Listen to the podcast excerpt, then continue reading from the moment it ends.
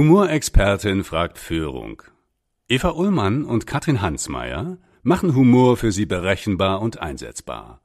Amüsieren Sie sich, staunen Sie und erweitern Sie Ihr Repertoire.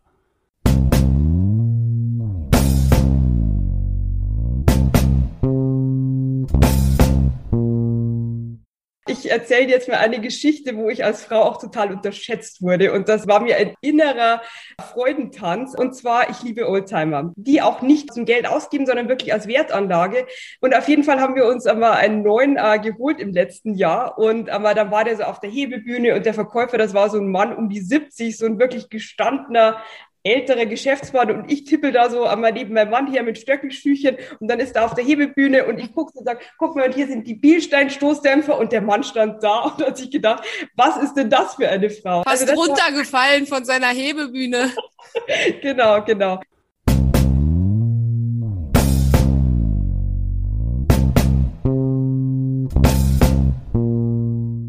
Hallo Barbara.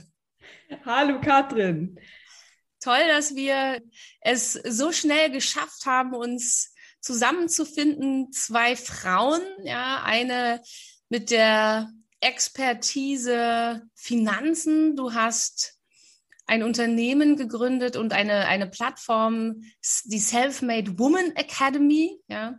Und ich bin vom Deutschen Institut für Humor, wie man hinter mir sieht.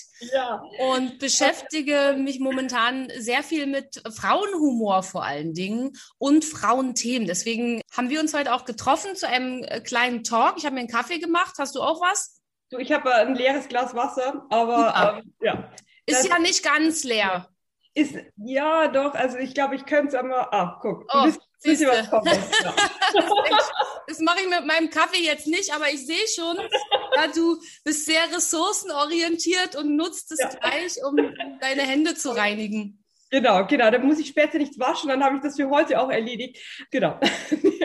Katrin, das ging so schnell, weil du hast mich kontaktiert und ich fand dich sofort Bombe. Ich habe mir auch gedacht, okay, Humorinstitut, das hat mich so fasziniert. Ich glaube, ich kann es gar nicht so zusammenfassen. Sag du mal in einem Satz, was ist ein deutsches Institut für Humor? Was macht ihr denn? Also unser Podcast, jetzt sind wir ja schon in der dritten Staffel, hat den Übertitel Humorexpertin fragt Führung. Also wir fragen eigentlich immer Menschen, die in Führung sind, Vorstände, Vorständinnen, aber auch mit kleineren Firmen oder wie dich. Du führst ja auch auf eine Art und Weise, nämlich dich selbst auch. Und wir fragen da gerne nach, was sind eure Erfahrungen mit Humor? Wo bringt ihr euch weiter? Wo sollte man ihn vielleicht auch weglassen? Genau. Und wir trainieren Techniken, mhm. mit denen man schlagfertiger wird mit denen man souveräner wird und vor allen Dingen, wo man unterscheiden lernt, was ist ein Humor, wo ich dich gewinne und was ist ein Humor, wo ich dich verliere. Ja. Mhm. Gibt eine schöne Geschichte von den Obamas, fällt mir gerade dazu ein. Ähm, Michelle Obama ist ja nun auch wirklich eine starke Frau an der Seite eines US-amerikanischen ehemaligen Präsidenten mhm. immer gewesen, ja, glaube ich, auch Vorbild für viele. Und es gibt eine schöne Story von denen, die waren auf einer Party und haben dort den ehemaligen Geliebten von Michelle getroffen. Mhm. Und nach einer Weile stellte sich dann raus, dass dieser ehemalige geliebte Autohausbesitzer war, ja, und Barack frotzelte dann so ein bisschen rum und sagte, hier, wenn du mit dem noch zusammen wärst, wärst du jetzt Frau von einem Autohausbesitzer. Mhm. Und sie sagte, nicht ganz. Wenn ich mit dem noch zusammen wäre, wäre er jetzt der Präsident der Vereinigten Staaten. Ja, das trifft es absolut. Und das ist auch ähm, etwas, was wir in der Selfmade Women Academy tatsächlich auch erleben. Wir haben auch ein Modul, das sich nur mit Partnerschaft beschäftigt und mit Umfeld. Weil um äh, als Frau erfolgreich zu sein, brauchst du einfach ein gutes Umfeld. Und die Selfmade Women Academy ist nicht meine einzige Firma. Also ich habe als Bread and Butter Hauptbusiness einen Verlag, genau, aber habe immer mehr festgestellt, es kommen Menschen zu mir und suchen gerade in finanziellen Dingen, weil ich eben erfolgreiche Unternehmerin bin, weil ich selber viel mit Immobilien mache und das bekommt natürlich das Umfeld mit. Genau, dann habe ich mir gedacht, gerade Frauen haben, selbst wenn ich denen sage, mach das so oder mach das so, das ist gut, die trauen sich oftmals nicht. Mhm. Und deshalb ist mir das wirklich ein Herzensanliegen und ich habe mir auch vorgenommen, in diesem Leben 10.000 Frauen in die finanzielle Freiheit zu begleiten. Und Wie viele hast du schon? Ach, ich glaube, wir sind jetzt einmal bei einigen Dutzend. Also es ist noch viel Arbeit vor uns, aber ich bin mit 38 auch sehr, sehr jung. Und das du hast noch Zeit. Ich habe noch Zeit und es ist auch ein ganz, ganz intensives Programm, was wir machen. Also es ist nicht so, aber ich mache mir Druckbetankung beim Wochenendseminar oder zwei Tage, wo ich den Hampelmann spiele, mhm. sondern es ist ein Programm, das über viele Monate geht. Du hast gerade schon gesagt, ähm, ja. ihr habt auch einen Bereich Partnerschaft. Und ich habe tatsächlich vor kurzem ein Interview gelesen von einer Gründerin, die selber drei Kinder hat. Und die sagt, die wichtigste Entscheidung für den Erfolg einer Frau ist die Partnerwahl. Ja, ob es die wichtigste ist, weiß ich nicht, aber es ist unglaublich wichtig. Also, um da mal auf dem Nähkästchen zu plaudern, ich habe eine ganz tolle Mentoring-Kundin, die hat tatsächlich mit ihrer Entscheidung lange gebraucht, weil der Partner dagegen war, dass die Frau jetzt in ihre finanzielle Bildung investiert und einfach auch Hebel ansetzt in ihrem Leben. Da ist in manchen Köpfen noch so ein Rollengefüge und ähm, ich habe großes Glück, mein Mann unterstützt mich äh, bei allem. Ich habe auch den Besten der Welt geheiratet, aber tut mir leid, Ladies. Nein, es, es ist für mich der Beste. Ähm, ja, aber ich merke bei ganz vielen Frauen noch so eine Blockade, dass einfach so alte Denkmuster da sind, dass man nicht mehr verdienen sollte als der Mann oder dass Finanzen einfach ganz klassisch Männersache sind. Und da gibt es ganz tragische Situationen, nämlich zum Beispiel nach einer Scheidung, wenn man da steht und feststellt, ich habe damals einen blöden Ehevertrag unterschrieben, der mich weitgehend vom Zugewinn ausschließt. Also das, da gibt es ganz, ganz schreckliche Biografien. Und deshalb ist Eigenverantwortung, also Führung, der eigenen Finanzen wirklich e-, elementar wichtig. Der Bereich Selbstverantwortung für Finanzen ist nicht Mama, Papa, Ehemann oder der Banker verantwortlich, nicht mal der, sondern mhm. wirklich du selbst. Und wenn du sagst du selbst, also führe dich selbst in, mhm. in deinen Finanzen. Nicht jeder hat eine Familie, nicht jeder hat einen Partner. Aber gehen wir jetzt einmal von dem, auch von dem Klassiker aus. Ich habe einen Partner, ich habe Familie, ich habe ein Business. Ja, egal ob ich jetzt Variante 1 angestellt bin oder ich bin selbstständig. Was würdest du denn sagen? Also was sind die wichtigen Bereiche und was sind da deine, deine Tipps? Wie führe ich denn meine Finanzen? Übrigens, also, denn dein Mann, äh, ja. muss auch sagen, er sieht von hinten auch wirklich sehr gut aus und von vorne auch. Schön, dass du uns äh, ihn mal vorgeführt hast. Sehr schön. Ich habe ihm vorher gesagt, ich habe jetzt ein Interview, wenn du ein Leben lang dabei sein möchtest, nutzt die Chance. Sehr gut. Hat er gemacht, aber er war sehr dezent. Ja, was sind die wichtigen Bereiche? Ich glaube, du sprichst einen guten Punkt an, dass es tatsächlich einige Pfeiler sind. Egal, ob die jetzt Familie, Business, ich glaube, dass es einerseits einmal ganz klar der Bereich der Finanzen ist, der ist die Basis, weil wenn die stimmen, dann kannst du alles andere drauf bauen als Haus. Dann hast du natürlich den Bereich der Beziehungen, also das heißt Familie, Beziehung zu den Eltern, zu den Kindern, zum Partner. Dann hast du äh, den Bereich der Gesundheit, das ist auch elementar wichtig, weil wenn der nicht stimmt, dann kannst du alles andere vergessen. So, und an äh, diesen Bereichen arbeiten wir. Du hast dann den Bereich der emotionalen Kontrolle auch wie bringe ich mich in einen guten State? Deshalb habe ich das auch nicht Finanzinstitut genannt, sondern Self-Made Women Academy, weil diese Dinge alle gleichberechtigt nebeneinander stehen. Ähm, und mal hat im Leben das eine höhere Wichtigkeit und mal das andere. Und meistens hat der Bereich die höchste Priorität, der eben nicht so läuft. Also mhm. wenn ich mich gerade in der Scheidungsphase befinde, dann zieht das wahnsinnig viel Energie und das ist auch gut, weil da muss ein Defizit ausgeglichen mhm. werden. Wenn es finanziell nicht läuft, dann muss ich da einfach meinen Fokus hinrichten und dort wieder für einen Ausgleich sorgen. Und im Idealfall ist es auch so, dass jeder Bereich so abgesichert ist, dass der gar nicht einmal komplett wegbrechen mhm. kann. Wenn du jetzt für jeden Bereich mir einen Tipp geben würdest, den ich vielleicht auch sofort umsetzen kann mit, mit so einem ersten Schritt, was wäre das? Also bei Finanzen ist es tatsächlich, sind es zwei Dinge, die wichtig sind. Einmal Mindset. Wenn du der Meinung bist, bekomme eh nur schlecht bezahlte Jobs oder mein Oberlimit ist, aber ich verdiene nie mehr als 3000 brutto pro Monat, dann bist du da recht behalten. Also da einfach einmal arbeiten, auch mit Affirmationen, die du dir morgens sagst, an schlechten Glaubenssätzen arbeiten. Sag dir zum Beispiel jeden Morgen, das mache ich seit vielen Jahren, ich liebe Geld und ich ziehe es magisch an. So. Mhm. Und es passiert irgendwie im Leben. Dann natürlich der Bereich des Wissens. Also ich sage dir da mal ein konkretes Beispiel. Wenn du zum Beispiel einen aktiv gemanagten Fonds, die es ja ganz viel gibt, zum Beispiel Deka und so weiter, die werden immer von Banken ähm, gerne angeboten, abschließt, wo du relativ hohe Gebühren hast und das mit einem ETF zum Beispiel vergleichst. Nur zwei Prozent an Gebühren. Also ich mache mal ein Rechenbeispiel, weil das sehr plakativ ist. Du hast, Katrin, eine Einmaleinlage von 100.000 Euro. Die packst du in einen Fonds, rührst das Geld nicht an, lass es 30 Jahre liegen. Der Unterschied von zwei Prozent an Gebühren, die du sparen kannst, ist eine halbe, äh, eine, eine Viertelmillion Euro. Also das ist dann irgendwie bei 300 noch was tausend und 500 noch was tausend. Mhm. So, und das ist, das kann man mit Wissen ausgleichen, indem ich, wenn ich einen Vertrag vorgelegt bekomme, sofort sage, okay, das ist ein guter Fonds, der hat geringe Gebühren, der hat auch gute Anlagen drin, oder das ist ein ETF, der hat jetzt irgendwie 0,5 Prozent Gebühren insgesamt. Und da hast du natürlich einen riesigen Hebel über den Zinseszins. Also das, Wissen, ja. organisiert euch Wissen. Also mir ging das lange so, es war nicht meine Hauptleidenschaft, mich mit dem Thema Zinsen, man denkt immer so, sind das so kleine Beträge, ach, diese 0,1 Prozent, tralala. Mhm. Und ich war auch eher so, dass ich immer dachte, so, ja, ach, da gibt's ja jemanden, ne, mein Partner, der beschäftigt sich halt gerne damit, ist ja super. Und inzwischen habe ich aber auch Plattformen von Frauen für Frauen oder Zeitschriften, wo es wirklich um Frauen und Finanzen geht, die auch nochmal eine andere Sprache sprechen, tatsächlich auch mich so abholen. Und auf einmal macht es mir Spaß, mir dieses Wissen anzueignen. Also Führung auch im Sinne, setzt euch hin, also übernehmt die Verantwortlichkeit dafür und guckt mal, wie es euch auch Spaß machen kann. Was braucht ihr, dass es euch Spaß macht, euch damit auch zu beschäftigen? ja. ja kann ich nur voll und ganz unterschreiben, aber mal sehr schön zusammengefasst. Wissen ist auch sehr gut, wenn man an Glaubenssätzen arbeitet. Es gibt zum Beispiel wahnsinnig viele Menschen, die Vorurteile gegenüber Immobilien zur Kapitalanlage haben. Da sagt man, na ja, da hast du Mietausfälle und das kannst du sowieso nur irgendwie im Umkreis von 20 Kilometer, weil du da ständig vor Ort bist. Oder du hast Mietnomaden, die dir alles wieder kaputt machen. Ich habe ganz viele Immobilien. Ich hatte noch nie einen Mietausfall oder irgendwelche Mietnomaden, aber die was kaputt gemacht haben.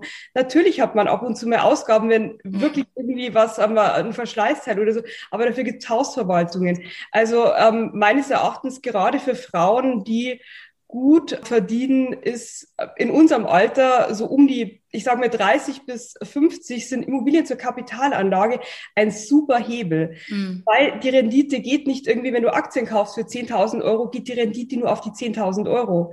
Wenn du 10.000 Euro Eigenkapital, äh, ich nehme jetzt mal gerade Beträge, 10.000 Euro Eigenkapital kaufst du für 100.000 Euro eine Wohnung, dann geht die Rendite sofort auf die 100.000 Euro. Mhm. Das wird dann von der Miete abbezahlt. Genau, also das ist, das ist auch Wissen, dass man sich aneignen muss. Wie funktioniert das eigentlich, eine Immobilie zur Kapitalanlage? Da haben viele Frauen Angst, da sind Männer viel mutiger. Und das ist mir auch ein Anliegen, einmal sowas auch Frauen zu vermitteln. Du musst nicht den Nagel in die Wand schlagen, du musst nur ab und zu mit der Hausverwaltung telefonieren und das war's. Und das hatte ich so in unserem. Vorgespräch, das hat mir auch so gut gefallen. Also so ging es mir auch, als ich gekauft habe und mhm. auch jetzt wieder äh, in der Beschäftigung investiere ich auch noch mal. Erstmal war auch und das steht ja auch auf deiner Website. Ich bin auch, ich bin mein Leben lang in Mietwohnungen groß geworden. Ich habe eben nicht das klassische Elternhaus, was ein Haus mit Garten hat. Mhm. Und für mich war das auch immer das macht man nicht. Das machen nur die Bonzen. Also so als genau. Jugendliche, ne, ich komme aus Berlin und irgendwann war ich selber und an meinem Haus steht jetzt selber unten, wird ab und zu mal Bonzen rangesprüht und ich denke so, naja, so richtig Bonzen kann man jetzt nicht sagen. Also ich hatte, arbeite relativ hart für mein Geld, ich habe zwei Kinder. Ja. So, und das auch zu verstehen, das verdirbt eben nicht den Charakter und das ist nicht, nicht böse, sondern ich erarbeite mein Geld und ich sehe zu als Selbstständige, dass ich für mein Alter auch wieder was hab und das darf ich. Also diese Glaubenssätze so mal zu horchen, ja, was was plappert denn da so und die auch überhaupt erstmal wahrzunehmen, um dann auch mir etwas erlauben zu können, ja, und etwas anderes zu denken, finde ich ganz, ganz relevant, was du sagst, ja. Und wenn man sich mal die Frage stellt, woher kommen denn eigentlich diese Glaubenssätze? Die werden nicht von irgendwelchen Leuten verbreitet, die Erfahrung mit 30 Immobilien zur Kapitalanlage haben, sondern das sind meistens Menschen, die in der Mietwohnung sitzen. Ich sitze übrigens auch in der Mietwohnung tatsächlich. Ich habe mhm. ganz viele Wohnungen, die ich vermietet habe, aber da ich in Berlin relativ zentrumsnah bin, also ich bin direkt neben dem Kurfürstendamm, würde diese Wohnung ein 45 bis 50-faches mhm. der Jahresmiete kosten. Also ist ein schlechtes Investment. Und in Berlin sind die Mieter ja so geschützt. Genau, deshalb habe ich keine einzige Wohnung tatsächlich auch in Berlin. Die sind in Süddeutschland, in Baden-Württemberg, in Bayern, ähm, in Thüringen habe ich was. Da muss ich auch nicht ständig vor Ort sein.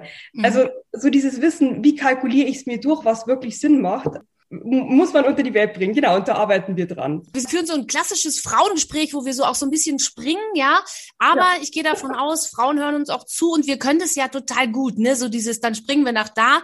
Was ich nämlich eigentlich sagen wollte, mit dem Nagel in die Wand hauen. Das war im Vorgespräch so spannend, weil ich hatte auch diese Vorbehalte, unter anderem dieses Eigentum bedeutet, du musst da was weiß ich was machen und dann denkt man, oh Gott, kann ich ja gar nicht. und dass man eben nicht, weil man kann den Nagel in die Wand hauen, wenn man da Bock drauf hat. Gibt ja viele Frauen, die handwerklich total begabt sind und das total mögen. Aber wenn nicht, dann reicht es mit der Hausverwaltung zu telefonieren und da auch vielleicht zu delegieren. Ja. Genau, genau. Also wir brauchen das Wissen, wir brauchen die richtigen Glaubenssätze. Was brauchen wir noch?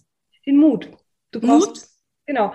Wer nur ganz risikoarm investiert, der wird nicht reich werden. Zum Beispiel die Bundesanleihe, die hat momentan den Negativzins von, ich glaube, minus 0,39. Nagel mich nicht genau auf die Nachkommazahl fest. Aber das ist einfach Geld verbrennen oder auch andere Anleihen, also so vermeintlich sichere Anlagen, die haben einfach eine schlechte Rendite. Und wenn man sich einmal dieses Wunder des Zinseszinses bewusst wird, wenn man eine hohe Rendite haben möchte, muss man natürlich auch zum gewissen Grad mutig sein. Und meistens, wenn man dann genauer hinschaut, ist es gar nicht so viel Mut erforderlich. Zum Beispiel, du hast mir ja auch gesagt, du investierst in ETFs. Das ist eine super Sache. Zum Beispiel der MSCI World, der hat eine durchschnittliche jährliche Rendite zwischen acht und neun Prozent. So, und das ist eine bombensichere Anlage. Klar kann man eine Finanzkrise kommen, dann stürzt das ab. Dann darfst du halt nicht in Panik geraten mhm. und deine Emotionen da spielen lassen. Aber das sind letztendlich sichere Anlagen langfristig gesehen. Warum übergeben wir das zu einem doch ja relativ großen Anteil immer noch den Männern? Also ich habe recherchiere momentan auch viel und es ist immer noch, Frauen sind von Altersarmut viel höher betroffen, sind eine Risikogruppe. Ich habe jetzt gerade einen Artikel gelesen, da steht, heiraten ist eigentlich das größte Risiko für die Rente einer Frau. so. Ja. Weil ja. viele Frauen immer noch, sie heiraten, sie bekommen Kinder, ja. Dann gehen sie oft auf Teilzeit mhm. und ja, das war's dann ja. mit, mit der Rente. Fand ich nochmal eine spannende These. Was, was sagst du dazu? Du, das ist eine ganz schwierige Frage. Also ich bin jetzt auch aber äh, nicht einmal in irgendwelchen Gender Studies eingebunden. Ich kann nur aber von meinem gesunden Menschenverstand und vom Beobachten her sagen, ich glaube, dass wir ähm, gerade bei Dingen, die mit Zahlen zu tun haben, wir Frauen da zurückschrecken. Ich hatte zum Beispiel, ähm, ich glaube, in meinem Mathe-Abitur steht eine 5. Ansonsten hatte ich da immer so eine durchschnittliche 4. Ich habe es trotzdem einmal geschafft, irgendwie Unternehmerin und Investorin zu werden, weil es da um die Grundrechenarten geht. Da brauche ich keine Stochastik oder sonst irgendwas. Ich glaube, dass viele Frauen Dinge Dinge, die so klassischerweise zu Männern gehören, wie Mathe, Zahlen, das auslagern. Ich glaube auch, dass Geld einen ganz anderen Stellenwert hat für Männer tatsächlich. Also für Männer sind ja Einkommens, ich versuche es jetzt irgendwie mal schon auszudrücken, so ich habe ein Wort im Kopf, das ich nicht sagen möchte, aber da geht es immer so um den Wettbewerb. Sag's. Wir sind doch unter uns, guckt ja keiner zu. es, ist ein, es ist ein Schwanzvergleich. Wer hat die ja. größte Rendite, wer hat das größte Gehalt? So, und wir Frauen ticken anders. Für uns hat Geld einen ganz anderen Stellenwert. Geld ist für uns Sicherheit. Geld ist für uns ähm, etwas, wo ich mich verwirklichen kann. Ich kenne das auch von Frauen, äh, die auch mal drei Monate Sabbatical machen, um einfach spirituell zu wachsen. Also ich kenne keinen Mann, der Sabbatical macht, um spirituell zu wachsen. Also für uns hat Geld eine ganz, eine ganz andere Wertigkeit. Um Gott, also vielleicht gibt es welche, das finde ich ähm, toll. Ich habe gestern erst wieder mit einem Mann gesprochen, Mensch, was du machst, ist so toll, kann ich denn auch da diese, diesen Kurs bei dir buchen? Nein, also wir haben nur Frauen, weil wir auch Gruppenkurs haben und das möchte ich auch wirklich so in, in dieser schönen Stimmung halten. Mhm. Mit Männern ist auch eine schöne Stimmung möglich, aber da, da geht es immer um dieses mehr und mehr und ja, diesen Erfolgsgedanken. Lass uns mal über Geld reden, weil das ist ja sowas, wo ganz viele Frauen so einen kurzen Moment von haben. Also natürlich, wir reden hier in Klischees und es gibt wahnsinnig viele Frauen, auch Vorständinnen und viele, viele andere, die es ganz anders machen und die auch anders drauf sind. Aber wir sind schon eher so sozialisiert. Und ich erlebe das auch, dieses übers Geld reden, auch unter Frauen zu sagen, was verdienst du, was verdienst du, wo will man denn mal hin? Und wenn man dann sagt, ja, ich würde gern mal äh, für einen Vortrag irgendwann mal meine 7000 Euro bekommen, dann so, ach, mh, hm, du schreibst auf deiner Website, was mir sehr gut gefällt. Geld verdirbt nicht den Charakter, sondern überleg doch mal, eigentlich potenziert es das, was eh schon da ist. Das heißt, wenn du einen scheiß Charakter hast, dann wird der halt noch schlechter. Aber wenn du einen guten Charakter hast, dann kannst du Gutes mit deinem Geld anstellen, ja.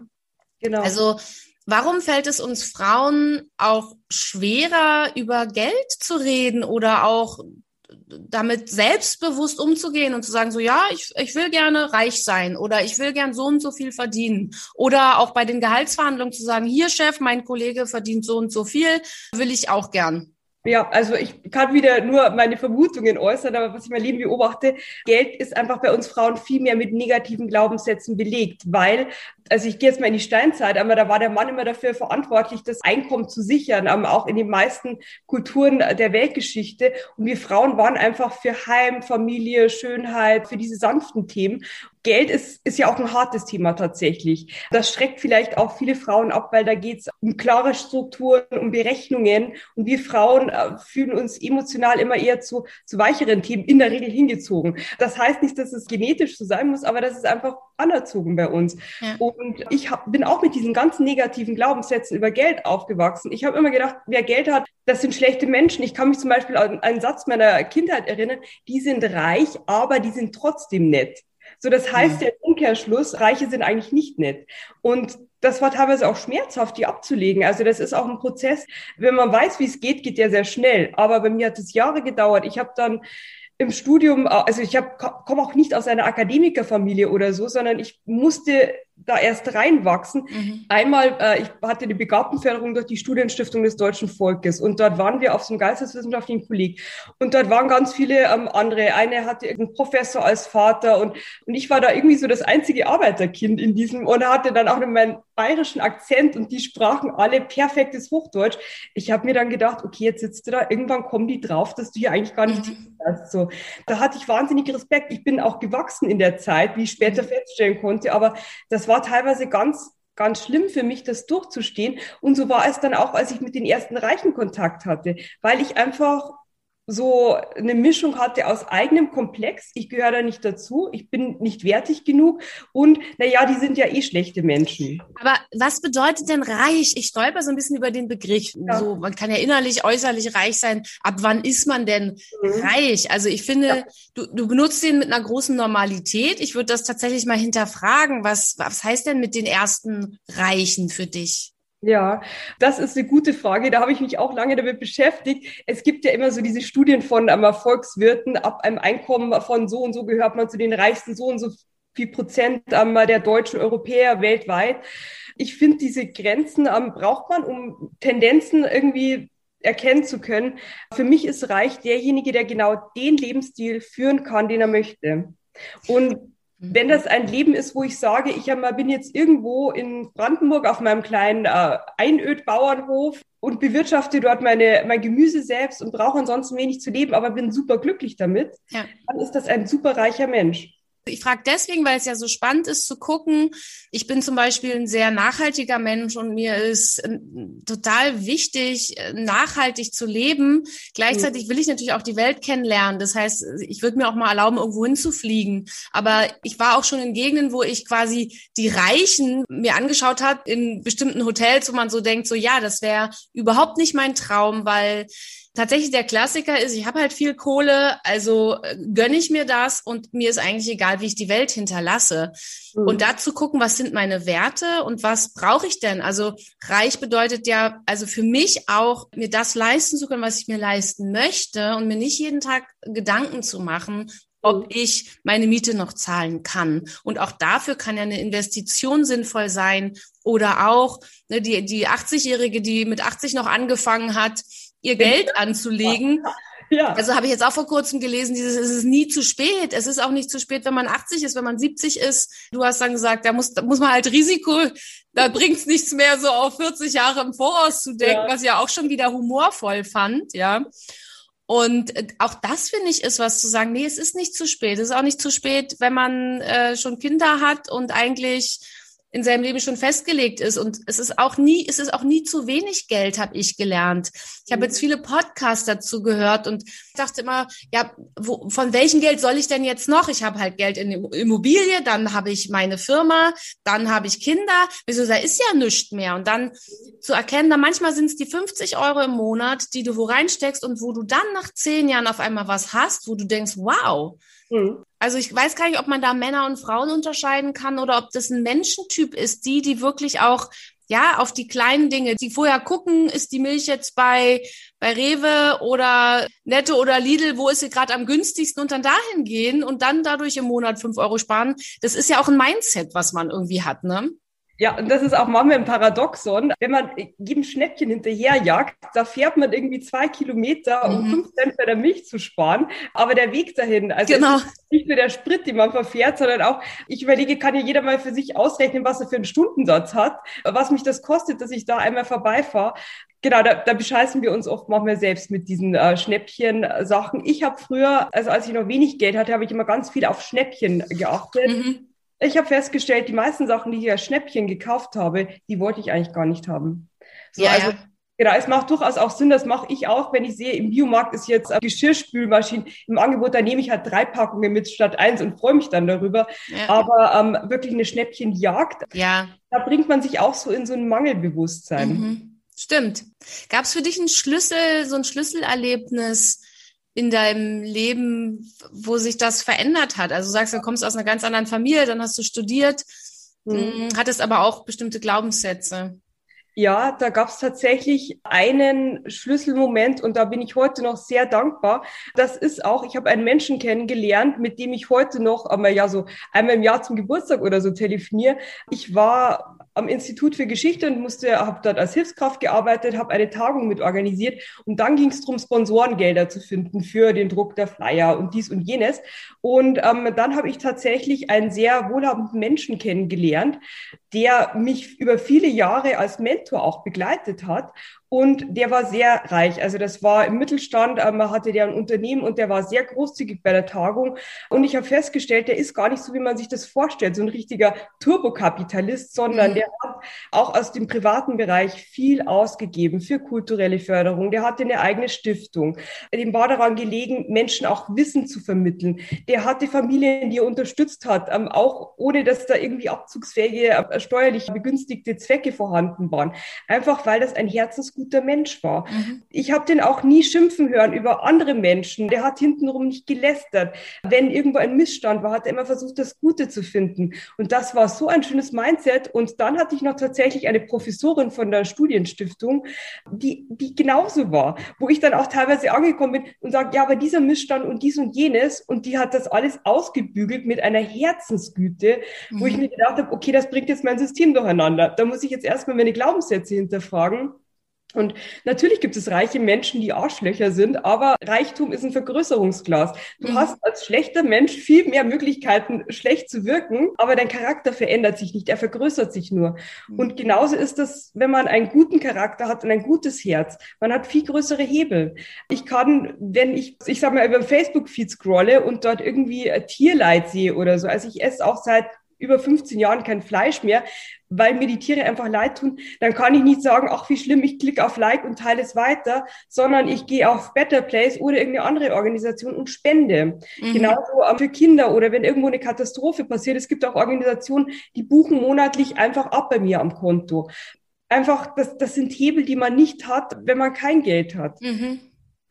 Das heißt nicht, dass man aber altruistisch ist und nur noch anderen was gönnt. Man muss sich selber auch Luxus gönnen, wenn man das denn möchte, damit man einen Anreiz hat also ich vertrete auch eine stark kapitalistische Weltsicht, aber ein verantwortungsvoller Kapitalismus. Mhm. So wie zum Beispiel von Ian Rand. Das ist mhm. übrigens bei den Amerikanern Ian Rand Atlas Shrugged, der Streik, das meistgelesene Buch nach der Bibel bei den Amerikanern. Okay. Das kennt in Europa kein Mensch. Die deutsche Übersetzung ist irgendwie über Antiquariate erhältlich, kostet 300 Euro, was so selten ist. Aber ich kann eine Investition. eine Investition für ein Buch. Ich habe mir tatsächlich auf dem Kindle für 7,90 Euro die englische Version geladen, Atlas Shrugged, ähm, ein wundervolles Buch über Kapitalismus aus den 50er Jahren. Von einer Frau, Ian Rand, also A-Y-N-R-A-N-D. Welche Begegnung hattest du auch als Frau, jetzt zum Beispiel auch mit Männern? Du bist jetzt ja eine Frau, die da sehr selbstbewusst mit ist. Du, du sagst, du hast sicherlich auch viele positive Erfahrungen gemacht. Aber was ist so dein, dein Gros auch an Erfahrung, wenn man so als Frau so selbstbewusst damit auftritt und auch ja auch in der Partnerschaft sagt, so das ist meins und da investiere ich und ich kümmere mich und habe da Ahnung. Ich erzähle jetzt mal eine Geschichte, wo ich als Frau auch total unterschätzt wurde. Und das war mir ein innerer Freudentanz. Und zwar, ich liebe Oldtimer, die auch nicht zum Geld ausgeben, sondern wirklich als Wertanlage, weil dort kann man, wenn man bestimmte Marken hat, aber man muss auch nicht selber schrauben. Es gibt spezialisierte Werkstätten, richtig gute Renditen raus. Schön, wie du immer so darauf hinweist. Achtung, nee, man muss nicht selber schrauben, also auch wenn man in Oldtimer investiert. Keine ja. Angst, Ladies. ja, es ist tatsächlich aber alte Porsche, aber sind wirklich so, so eine Leidenschaft, aber auch von mir und meinem Mann, so dass wir da parallel fahren können. Und auf jeden Fall haben wir uns aber einen neuen äh, geholt im letzten Jahr und aber dann war der so auf der Hebebühne und der Verkäufer, das war so ein Mann um die 70, so ein wirklich gestandener ältere Geschäftsmann und ich tippel da so einmal neben meinem Mann hier mit Stöckelschüchen und dann ist er auf der Hebebühne und ich gucke und sage, guck mal, und hier sind die Bielstein-Stoßdämpfer und der Mann stand da und hat sich gedacht, was ist denn das für eine Frau? Also das ist fast also runtergefallen von seiner Hebebühne. genau, genau sowas macht mir auch Spaß oder auch wenn es uh, um Immobilien geht. Ähm, da habe ich ja durchaus, also ich habe 13 Einheiten eine gewisse Expertise auch gewonnen im Laufe der Zeit. Und wenn man da irgendwie ein Objekt ansieht, das jetzt nicht niegelnagelneu vom Bauträger kommt, sondern schon ein paar Jahre hat, da kann ich natürlich auch mit Expertise inzwischen reingehen, wobei das in dem Bereich auch nicht zu so selten ist, weil es ganz viele Immobiliengutachterinnen und auch Maklerinnen gibt, die da wirklich viel Know-how mitbringen und ja. Wenn ihr etwas mitnehmt aus diesem Podcast tatsächlich, ist es, beschäftigt euch als Frauen zwischen 30 und 50 mit dem Thema Immobilien zur Kapitalanlage. Das ist eine gute Sache. Genau, und auch vorher und nachher kann man sich noch beschäftigen, aber die Hauptmessage ist Mut, eigene Glaubenssätze zu überprüfen und dann auch sich Wissen zu holen und dann einfach mal anfangen und machen, oder? Genau, genau. Ach, ach, ich liebe dich für dich. liebe dich für dieses Statement. Einfach machen. Genau das ist es. Ich hatte tatsächlich einen Freund während dem Studium, ähm, mit dem war ich vier Jahre zusammen. Der hat all die vier Jahre gesucht nach einer Wohnung, die er kaufen möchte. Und er hat es vier Jahre nicht geschafft. Und ich habe vor zwei Jahren oder so mal geguckt, wo er denn wohnt, so bei telefonbuch.de einfach mal die Adresse. Er wohnt immer noch in seiner alten Mietwohnung. Und ich meine, ich habe, es ist schon lange her. Also ich habe jetzt nicht vor drei Jahren studiert, sondern ich habe auch schon ein paar Jährchen. Ja, also wenn man sich nicht entscheiden kann, wird es auch alles nichts werden. Eine letzte Frage habe ich noch. Wir haben jetzt ja zwar viel gelacht, ich glaube, es gab auch Dinge, die durchaus zum Schmunzeln angeregt haben. Ich würde jetzt trotzdem gerne fragen, fällt dir was ein, eine witzige Geschichte, die mit Geld zu tun hat, aus deinem Leben? Boah, das ist jetzt echt schwierig. Aber Humor und Geld. Deswegen heißen wir übrigens auch Deutsches Institut für Humor. Ja. Wir sind natürlich kein Institut, sondern eine Firma. Ja, ja, aber was wir haben, wir haben manchmal Kunden, die bei uns anrufen und fragen, ob es uns wirklich gibt. Ja. Ja, weil das ist erstmal eine Irritation. Sagen wir, ja. Und sie können uns übrigens auch buchen. Mhm. Ja, also Humor ist auch ein Return on Investment. Ich habe eine gute Idee. Ich bringe zwei Dinge zusammen, die nicht passen und ich krieg sofort Aufmerksamkeit. Und deswegen finde ich gerade spannend auch Humor und Geld. Ja, Humor und Finanzen ist jetzt erstmal nicht das, wo man dran denkt, was zusammenpasst. Fällt dir spontan was ein? Ja, also eine Geschichte, die mir furchtbar peinlich war, aber ich bin mit meinen Finanzen früher immer extrem schluderig gewesen. Ich wusste zum Beispiel auch nie, wie viel Geld ich in der Geldbörse hatte. Ähm, ich stand mal in München am Hauptbahnhof und konnte mir für 70, ähm, ich glaube, das war noch Pfennig oder ja, es waren wahrscheinlich Cent, 70 Cent keine Brezel kaufen, weil ich nie unter Kontrolle hatte früher, wie viel Bargeld ich noch habe. Ich habe auch meine Geldbörse total oft verloren, weil ich Geld nicht behalten wollte. Irgendwie so, das war so ein Reflex. Seit ich einmal wohlhabend geworden bin, habe ich Geld nie wieder verloren und ich weiß auch immer genau, plus minus fünf Euro, wie viel Geld in meiner Geldbörse okay. ist. Und das schließt den Kreis zum Thema Führung. Also Verantwortung mhm. übernehmen und da wirklich auch Führung zeigen, dem Geld mit der Peitsche begegnen so ein bisschen und genau. Ja. Total schönes Bild, ja, dem Geld mit der Peitsche begegnen, Führung übernehmen, mhm. wissen, in welchen Taschen wie viel Geld ist, ja. Fand ich eine ganz spannende Geschichte von dir. Das war so ein Reflex, das loszulassen, das zu verlieren. Das hat sich verändert, finde ich nochmal ganz stark. Mhm. Bei mir gibt es sowas, dass ich weiß, aber es hat einen Sinn.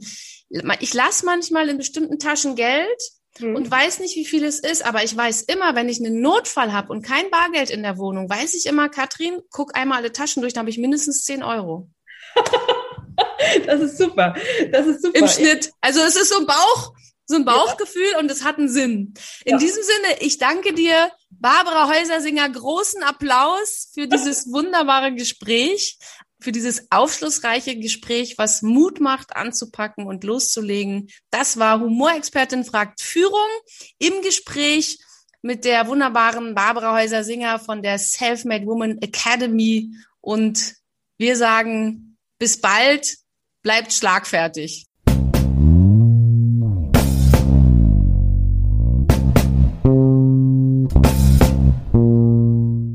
Humorexpertin fragt Führung. Eva Ullmann und Katrin Hansmeier machen Humor für Sie berechenbar und einsetzbar. Amüsieren Sie sich, staunen Sie und erweitern Sie Ihr Repertoire.